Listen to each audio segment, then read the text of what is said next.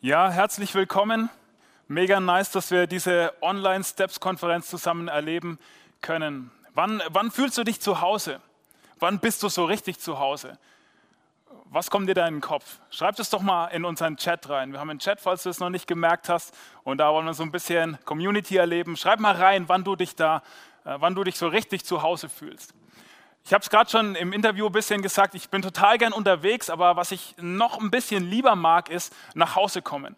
Und am liebsten komme ich tagsüber nach Hause, weil da sind meine Kinder noch wach. Und dann schließe ich bei uns die Wohnungstür auf und dann kommt meine Tochter Lotte angelaufen. Am, Im besten Fall hat sie so ein Kleidchen an und dann dreht sie sich so und zeigt sich und sagt mit ihrer Prinzessinnenstimme, Papa, gefällt es dir? Schön, dass du wieder da bist. Dann beuge ich mich runter und nehme sie in den Arm und äh, wir geben uns einen Kuss. Und dann kommt mein Sohn, der Theo, ist noch ein bisschen jünger und er hat irgendwie einen Traktor oder sowas in der Hand und pam, haut ihn auf den Boden und sagt, Papa! Und dann gebe ich ihm irgendwie so eine Faust, das habe ich ihm als eines der ersten Dinge beigebracht.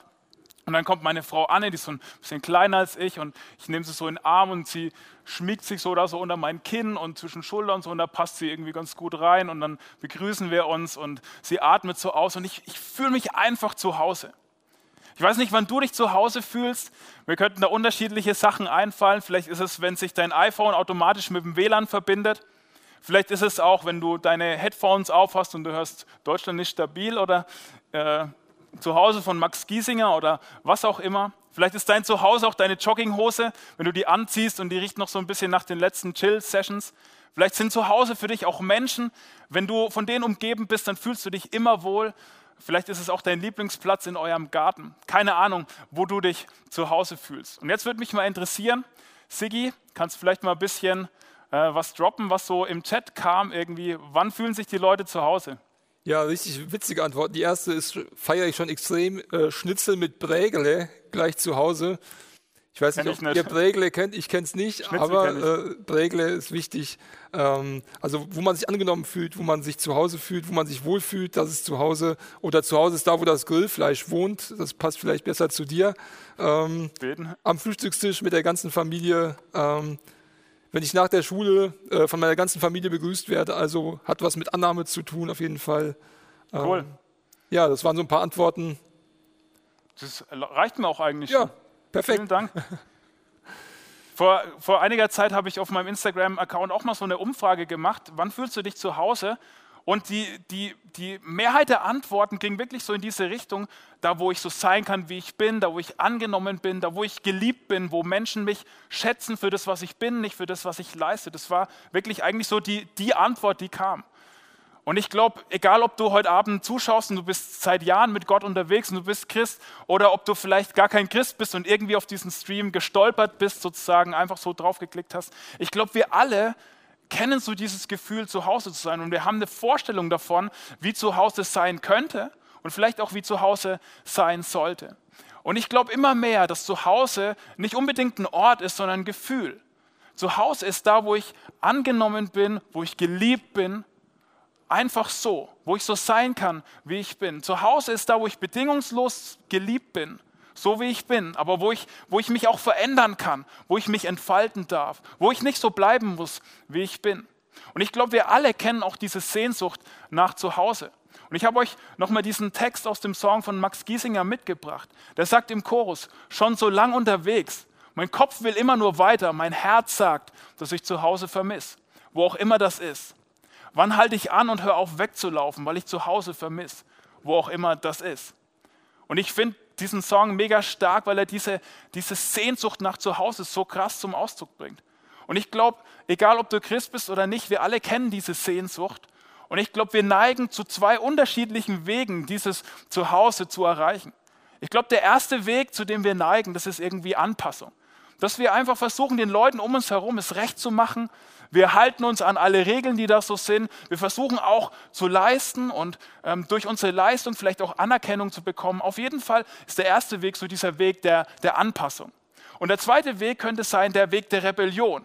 Wir versuchen dieses Gefühl von zu Hause dadurch zu bekommen, dass wir ausbrechen, dass wir uns selbst entdecken, dass wir in der Freiheit äh, vielleicht weg, weit weg von zu Hause das Gefühl von zu Hause entdecken und vielleicht zum ersten Mal erleben können. Ich glaube, das sind so zwei Neigungen in uns Menschen, mit denen wir versuchen, zu Hause zu erleben. Und in der, in der Story, die wir gerade gehört haben aus der Bibel, die der Arzt Lukas in seiner Biografie über das Leben von Jesus aufgeschrieben hat, da erzählt Jesus eine Geschichte über zwei Söhne, die genau diese beiden Wege ausprobieren. Und ich möchte anhand von dieser Geschichte mit euch entdecken, wie Gnade unser Zuhause werden kann. Und wenn du mega irgendwie fromm drauf bist, wenn du vielleicht auch irgendwie fromm aufgewachsen bist, dann kennst du diesen Bibeltext schon ziemlich gut, kennst du diese Geschichte.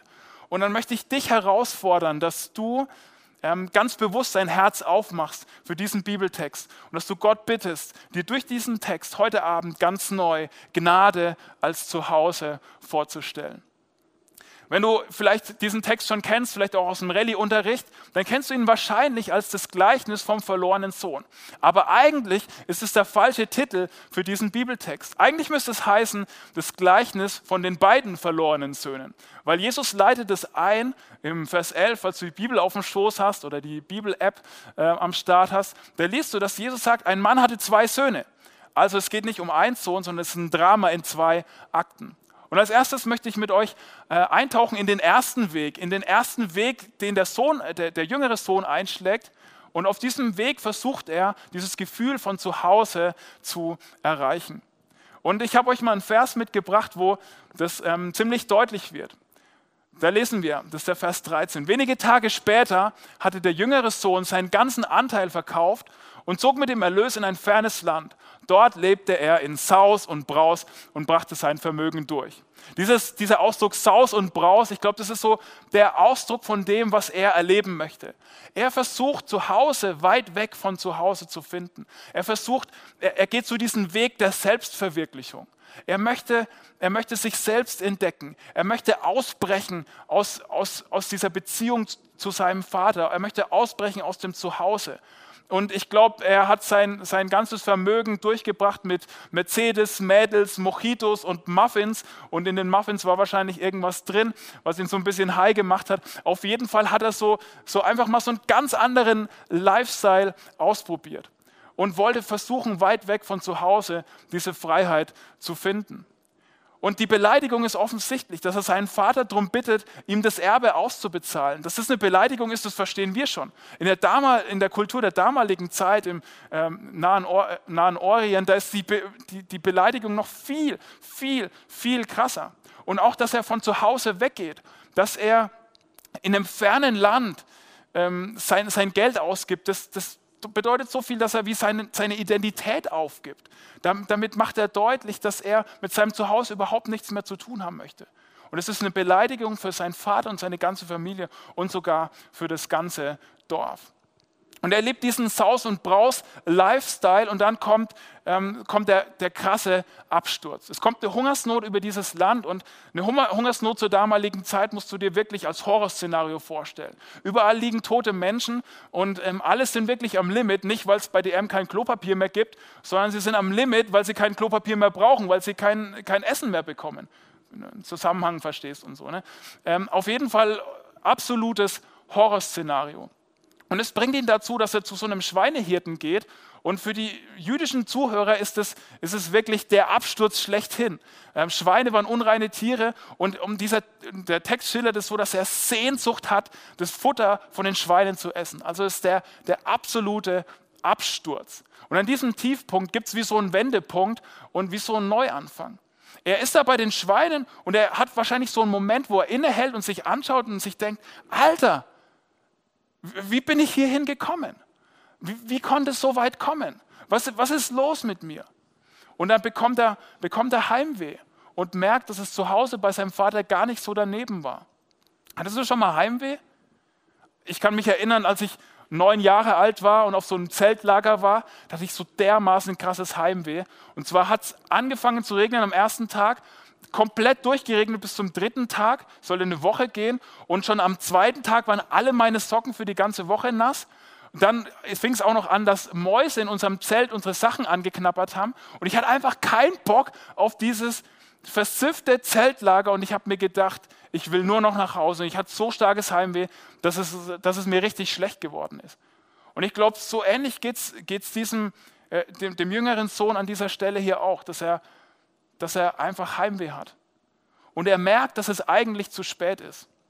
Und ich glaube, äh, im, im, Radio im Hintergrund lief äh, Apologize von äh, One Republic featuring Timberland oder umgekehrt. It's too late, und so weiter. Ihr könnt das jetzt alle zu Hause mal singen oder schreibt überhaupt mal in den Chat, ob ihr das noch kennt. Das ist von 2009, damals. Würde mich mal interessieren, ob ihr das noch kennt. Also kann man jetzt am Bibeltext nicht ablesen, dass das ja wirklich lief, auch nicht am griechischen Urtext, aber ich, äh, in meiner Fantasie kann man das ablesen. Auf jeden Fall merkt er, es ist zu spät. Da geht gar nichts mehr. Also äh, er glaubt nicht daran, dass sein Vater ihn noch annehmen könnte. Er glaubt nicht, dass es, er glaubt nicht an die Annahme. Und trotzdem bereitet er so eine, so eine Willkommensrede, so eine Versöhnungsrede vor und er läuft zu äh, auf sein Zuhause. Und weißt du, was er da erwarten muss? Er muss erwarten, dass die, die, Dorfbewohner auf ihn zukommen und so eine jüdische Tradition, so eine Zeremonie durchführen, indem sie so einen Topf vor ihm auf den Boden zerschlagen und ihm was entgegenschreien und dass sie ihn bespucken und auf seinem Weg durch dem Dorf bepöbeln und wirklich fertig machen für diese Scham und diese Schuld, die er auf sich geladen hat. Und er läuft Richtung nach Hause sein Herz schlägt immer mehr, je näher seinem, er seinem Heimatort kommt und dann sieht er, dass jemand auf ihn zugerammt kommt. Und er denkt sich, oh, jetzt geht's los, jetzt machen sie mich fertig. Und dann schaut er genauer hin und sieht, dass es sein Vater ist.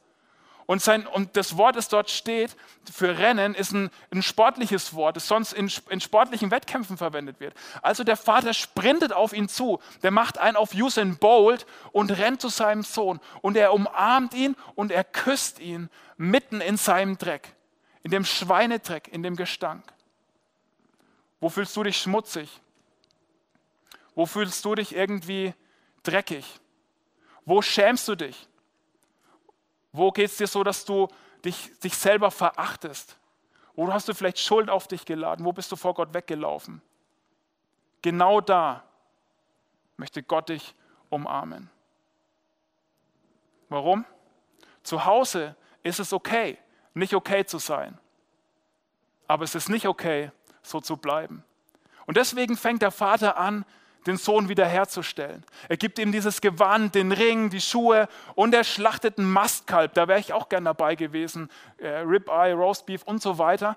Und, und, sie, und er fängt an, so eine, so eine riesige Party zu feiern. Und, und er, er, er beschenkt den Sohn. Und er fängt an, ihn, ihn zu verändern und wiederherzustellen. Und alles, was der Sohn in diesem Moment hat, entspringt der Großzügigkeit des Vaters. Also Angst vor Strafe und Wunsch äh, nach Belohnung können nie mehr Motive im Herzen des Sohnes sein, weil er erlebt, dass der Vater ihn, ihn annimmt, ohne Bedingung. Einfach so und ihm den Weg Richtung Veränderung zeigt. Zu Hause ist es okay, nicht okay zu sein, aber es ist nicht okay, so zu bleiben. Das ist Gnade, das ist Annahme. Willkommen zu Hause. Und ich möchte gerne diesen ersten Weg einfach kurz zusammenfassen. Es ist der Weg der Selbstverwirklichung. Der jüngere Sohn versucht auszubrechen. Er möchte durch Lebensfreude irgendwie sein Zuhause entdecken. Er erlebt den Vater als Spaßverderber und er muss lernen, dass er geliebter ist, als er gehofft hat. Und er findet sein Zuhause in der Gnade des Vaters. Und, und er erlebt, hey, krass, ich bin noch sündiger, als ich eigentlich gedacht habe. Und trotzdem und gleichzeitig und vielleicht mitten in diesem Dreck bin ich noch viel geliebter, als ich es als hätte erahnen können. Und wenn du jetzt gerade irgendwo anders hingeklickt hast, wenn du jetzt gerade irgendwie Instagram checkst oder irgendeinen anderen Screen noch anders, jetzt musst du wieder hierher zurückkommen. Weil das ist die, das ist die Botschaft, das ist die Message, die Gott durch diese Geschichte für dich hat. Das ist das Evangelium, das ist das Zuhause.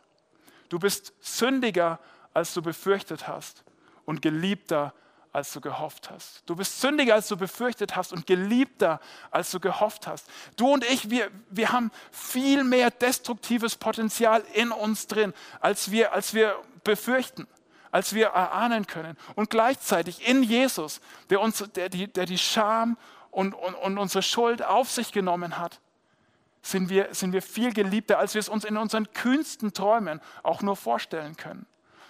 Der Vater im Himmel nimmt dich bedingungslos an und zeigt dir den Weg Richtung Veränderung. Zu Hause ist es okay, nicht okay zu sein, aber es ist nicht okay, so zu bleiben. Und vielleicht kannst du dich mit dem ersten Sohn gar nicht so gut identifizieren. Dafür haben wir den zweiten Akt in dieser Geschichte und den zweiten Sohn. Und ich möchte mal diesen zweiten Weg, das ist nicht der Weg der Selbstverwirklichung, sondern eher der Weg der Selbstgerechtigkeit. Und diesen zweiten Weg möchte ich dir mal vorstellen.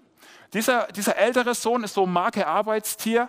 Er arbeitet im, im, in seinem Zuhause und er, er leistet viel und er fühlt sich gut dafür. Und seit sein Bro abgehauen ist, fühlt er sich noch ein bisschen besser und denkt sich, ey Alter, schau mal an, ich, ich mache alles richtig. Und er übersieht seine eigene Sünde dabei. Er, er findet sich richtig toll und denkt, er, er macht alles richtig. Und dann steigt diese, diese Papi-Party. Und wie müsste man eigentlich erwarten, dass der ältere Sohn reagiert? Eigentlich müsste man doch davon ausgehen, dass er zu dieser Party geht, dass er mega mitfeiert, dass er richtig abgeht und voll dabei ist. In der Kultur der damaligen Zeit hat man sogar erwartet, dass der älteste Sohn der Oberkellner ist und die Gäste willkommen heißt und Wertschätzung ausdrückt. Aber das kann er gar nicht machen, weil er überhaupt nicht zu Hause ist. Er ist im Haus, aber er ist nicht zu Hause. Und ich habe dir zwei Verse mitgebracht, die, die ganz deutlich machen, wie, wie er drauf ist und, und wie er lebt und wie er reagiert. Der Vater nämlich, er verlässt die Party und er kommt auch ihm entgegen. Und das ist das Krasse, das ist die Parallele zum jüngeren Sohn. Und da findest du Jesus in diesem Gleichnis. Der Vater geht dem jüngeren Sohn entgegen und nimmt die Scham und die Schuld auf sich, die eigentlich der jüngere Sohn erwarten müsste. Und der Vater geht auch dem älteren Sohn entgegen. Er geht von dieser Party weg. Es ist der Schock schlechthin für die Gäste, dass er das macht, dass er sie alleine lässt.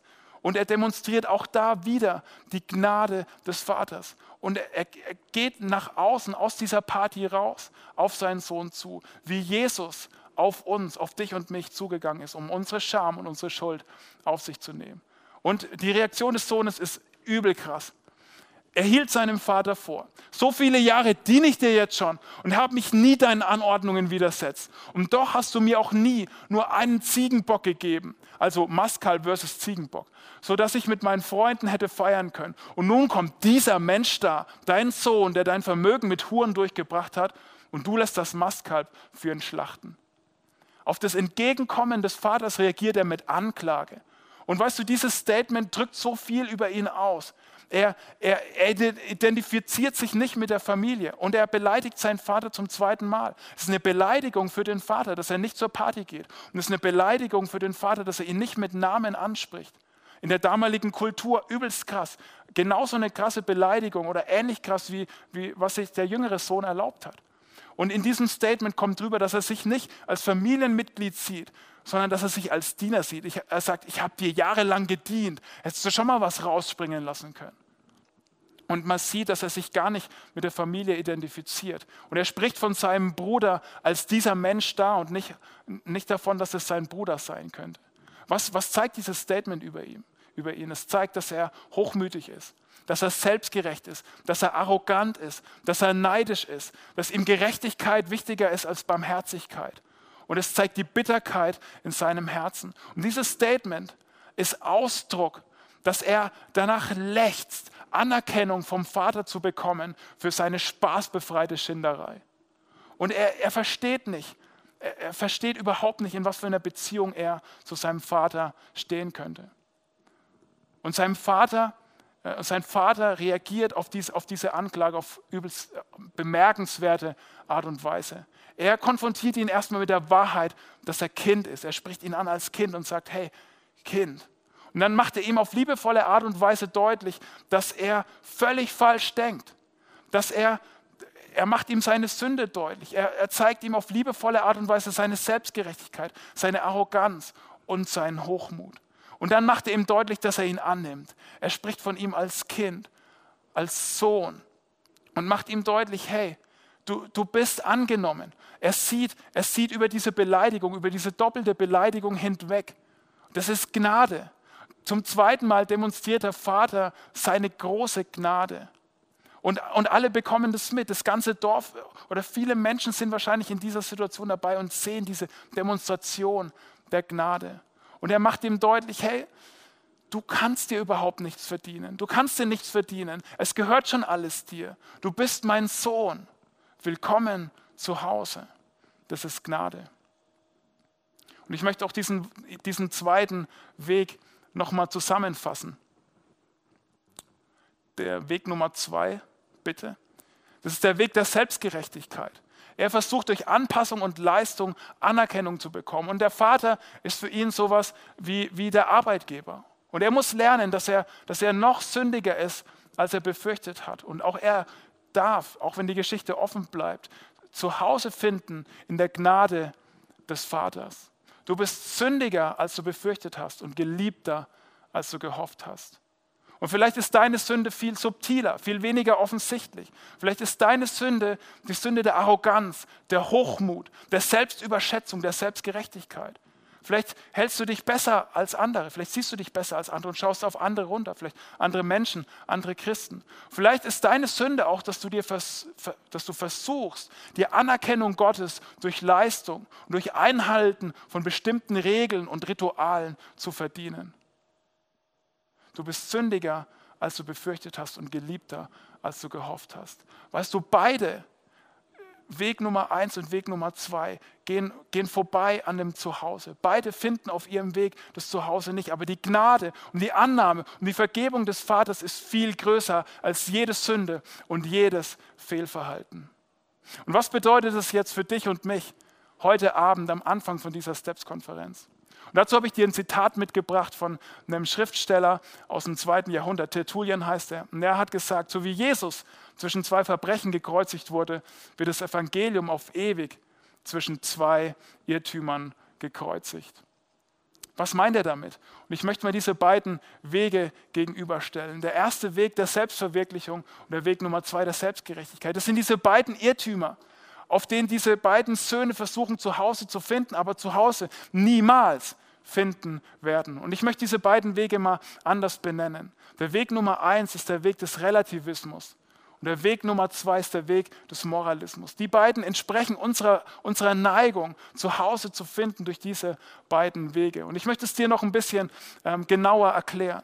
Relativismus, was meine ich damit? Das ist, das ist Gesetzlosigkeit, Irreligiosität, ähm, Gnade ohne Wahrheit. Ich kann einfach so leben, wie ich will. Gott findet mich gut, passt schon, ist alles egal, ist der Weg der Beliebigkeit. Und der andere Weg ist der Weg des Moralismus. Das ist Gesetzlichkeit, Religiosität.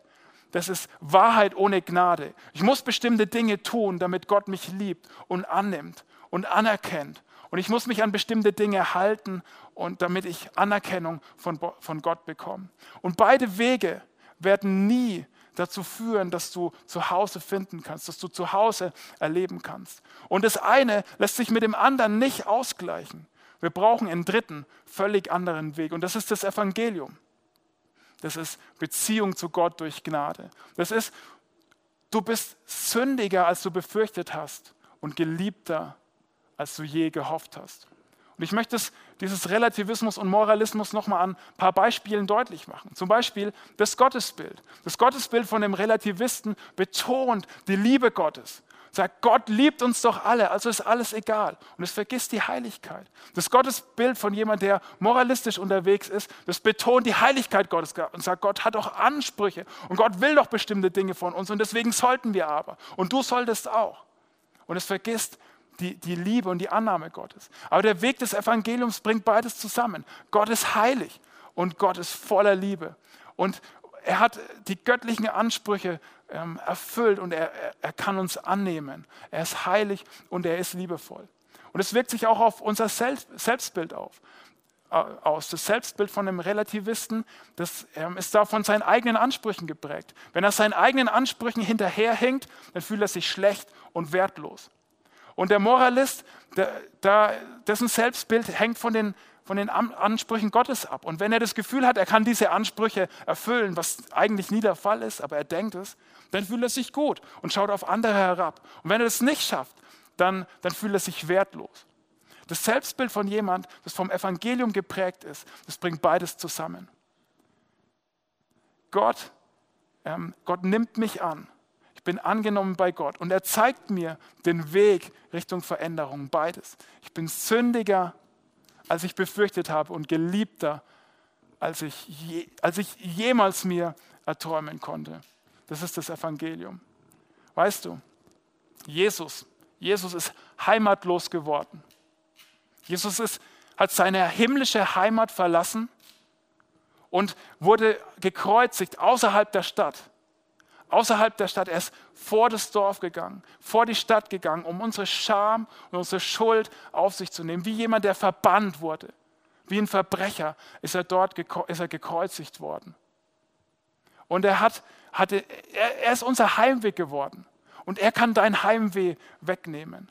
Er macht es möglich, dass du zu Hause finden kannst in der rauen, herrlichen, starken Gnade des Vaters. Der Vater im Himmel nimmt dich an, ohne jede Bedingung, und er zeigt dir den Weg Richtung Veränderung. Weil zu Hause ist es okay, nicht okay zu sein, aber es ist nicht okay, so zu bleiben.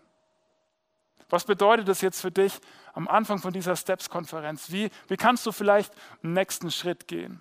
Und ich möchte dir eine Frage stellen. Und diese Frage ist, was ist gefährlicher? Moralismus oder Relativismus? Was ist die größere Gefahr? Moralismus oder Relativismus? Kannst du mal für dich selber deinem Herzen beantworten. Und ich glaube, wenn du Relativismus geantwortet hast, dann neigst du zu Moralismus. Und wenn du Moralismus geantwortet hast, dann neigst du zum Relativismus. Und das, du kannst dir diese Frage mal stellen. Was, ist, was, ist die, was glaubst du ist die größere Gefahr und was bedeutet es für dich? Und du kannst dir die Frage stellen, auf welchem von diesen beiden Irrwegen bist du gerade unterwegs? Und wie kannst du auf diesen Weg des Evangeliums kommen? Entweder musst du Annahme zulassen oder erkennen, dass du schuldig bist. Du bist sündiger, als du befürchtet hast und geliebter, als du gehofft hast in Jesus. Und ich möchte wirklich Mut machen, dass du diese Steps-Konferenz nutzt, auch wenn sie ganz anders ist, als wir das kennen. Dass du einen nächsten Schritt gehst. Wir haben das Magazin, das du entweder schon in der Hand hast oder das du dir online anschauen kannst. Ruf Leute an, mach FaceTime-Calls, Zoom, was auch immer. Tauscht euch aus, geh nächste Schritte. Klick jetzt nicht nach der Predigt gleich weg, sondern nutzt diese Zeit, um wirklich mit, mit Jesus gemeinsam tiefer zu gehen. Und fang an, dieses so herrliche Zuhause in der Gnade Gottes zu entdecken. Und ganz am Ende möchte ich euch davon erzählen, wie ich das persönlich mal ganz stark in einem Moment erlebt habe. Und zwar war das, als ich noch als Lehrer gearbeitet habe und unterwegs war zur Arbeit und irgendwie bin ich ähm, rausgehetzt aus unserer Wohnung und ich bin irgendwie nicht so in den Tag gestartet, wie ich mir das gewünscht habe. Ich bin richtig hektisch in diesen Tag gestartet, habe keine Zeit mit Gott verbracht, nicht mal guten Morgen zu Gott gesagt. Und dann stehe ich im Auto an dieser Ampel und ich nehme das erste Mal so mit Gott Kontakt auf. Ich bin richtig traurig darüber, dass ich es nicht geschafft habe, diesen Tag in der Zeit mit Gott zu starten, irgendwie meine Bibel aufzumachen, Gott anzusprechen. Und ich habe irgendwie so zu Gott gesagt, es tut mir leid, ich bin richtig traurig. Und dann höre ich so in meinem Geist, wie Gott durch den Heiligen Geist zu mir sagt, du bist okay. Wir sind okay. Willkommen zu Hause. Es war so ein Moment mitten in meinem Alltag, wo ich ganz stark gemerkt habe, hey, ich muss nichts tun. Ich kann nichts tun, um mir diese Gnade, diese Annahme zu verdienen. Und gleichzeitig darf ich erkennen, hey, ich krieg's nicht hin, irgendwie so zu leben, dass es den göttlichen Ansprüchen genügt. Und beides ist gleichzeitig da. Und da drin darf ich zu Hause finden. Du bist sündiger, als du befürchtet hast und geliebter, als du gehofft hast. Willkommen zu Hause. Hashtag Stay at Home will ich dir sagen. Vielleicht kannst du es nicht mehr hören, vielleicht hast du überhaupt keinen Bock mehr, zu Hause zu bleiben. Aber ich möchte dir sagen, bleib zu Hause. Bleib zu Hause in der Gnade des Vaters. Such nicht zu Hause durch Selbstverwirklichung oder Selbstgerechtigkeit. Bleib in diesem Evangelium, in der Gnade des Vaters zu Hause. Unvorstellbar, unvorstellbar, was möglich wird, wenn wir alle das erleben. Wir alle, die wir jetzt über ganz Deutschland und vielleicht in anderen Ländern verteilt in unseren Wohnzimmern sitzen, in unserem Zuhause sitzen. Unvorstellbar, was möglich wird, wenn wir Leistung aufgeben, wenn wir die Anerkennung des Vaters annehmen und diese Liebe annehmen und es uns für immer verändert. Genau dafür möchte ich jetzt noch beten. Vater im Himmel, ich möchte dir danken, dass du deinen Sohn Jesus geschickt hast, dass er sein Zuhause verlassen hat, sein Zuhause bei dir verlassen hat und uns entgegengekommen ist, wie der Vater in diesem Gleichnis. Und dass Jesus, dass du am Kreuz unsere komplette Scham und Schuld auf dich genommen hast. Und danke, dass wir dadurch in dieser Wahrheit stehen dürfen, unser Zuhause finden dürfen. In dieser Wahrheit, dass wir in uns mehr destruktives Potenzial haben, als wir es uns vorstellen können. Und dass wir gleichzeitig geliebter sind, als wir es in uns in unseren kühnsten Träumen erträumen können. Und ich möchte beten für jeden, der das jetzt zu Hause sieht, dass du uns jetzt begegnest. Du bist nicht gebunden an, an Orte. Corona ist kein Hindernis für dich. Corona ist kein Hindernis, dass du das in uns tun kannst, was du in uns tun möchtest. Und ich möchte beten, dass das, was du dies, an dieser roten Ampel mir ins Herz gesagt hast, dieses Es ist okay, wir sind okay, willkommen zu Hause, dass ganz viele in Deutschland verteilt genau das jetzt erleben können. Danke, dass wir zu Hause finden können in dieser herrlichen, göttlichen Gnade. Amen.